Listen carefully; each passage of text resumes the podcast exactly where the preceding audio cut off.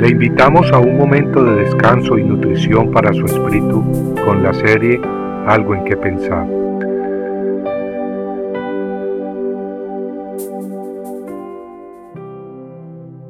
No puede el buen árbol dar malos frutos, ni el árbol malo dar buenos frutos.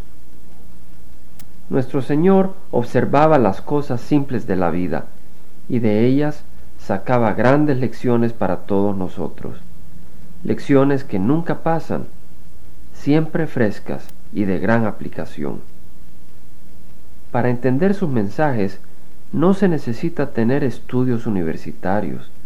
Es más, la Biblia nos dice que el hombre natural no percibe las cosas que son del Espíritu de Dios, porque para él son locura, y no las puede entender, porque se han de discernir espiritualmente. Este pasaje lo leemos en la primera epístola a los Corintios, capítulo 2, versículo 14. La Biblia no es un libro corriente. Sin la luz del Espíritu Santo no podemos entender las verdades espirituales reveladas en ella. Jesucristo afirmó que somos pecadores y malos, pero nos ofrece gran esperanza.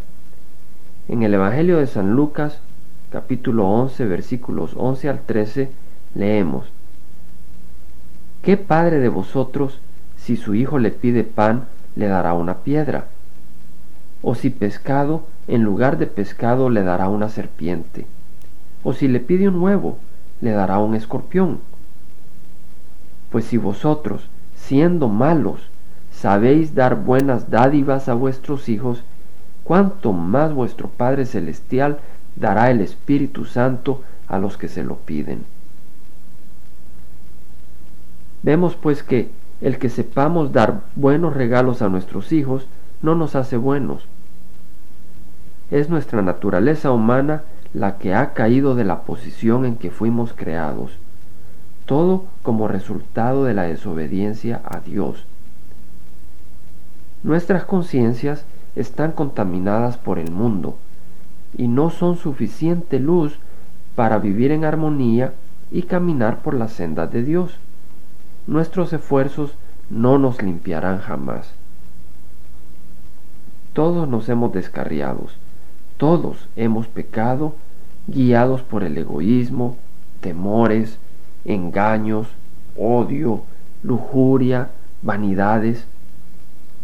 Como árboles enfermos necesitamos ser transformados desde la raíz, desde el corazón.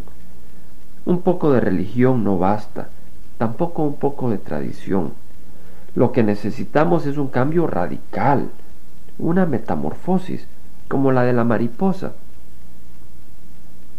Jesús le dijo a Nicodemo que debía nacer de nuevo para entrar al reino de los cielos. Ese nacimiento viene cuando al escuchar la palabra de Dios, nos arrepentimos y creemos, recibiendo a Jesucristo como líder de nuestras vidas. El Espíritu Santo entra en nosotros, nacemos de nuevo, pero necesitamos pedirlo, y no solo de labios, sino que de corazón.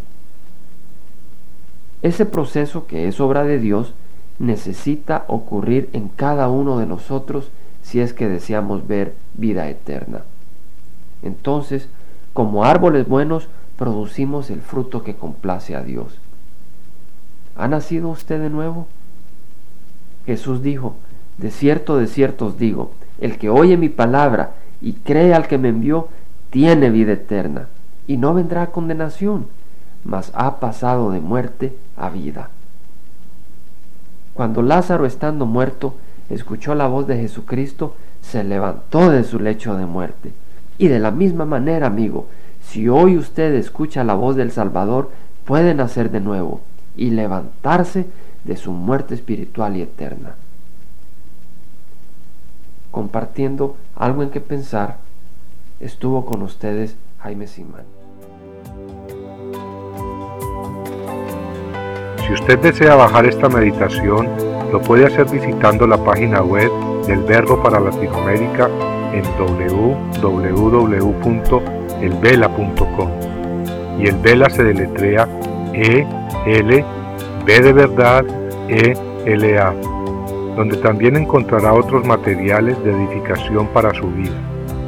Puede también escribirnos al Vela Pio Box 1002 Orange, California 92856, Estados Unidos. Dios le bendiga.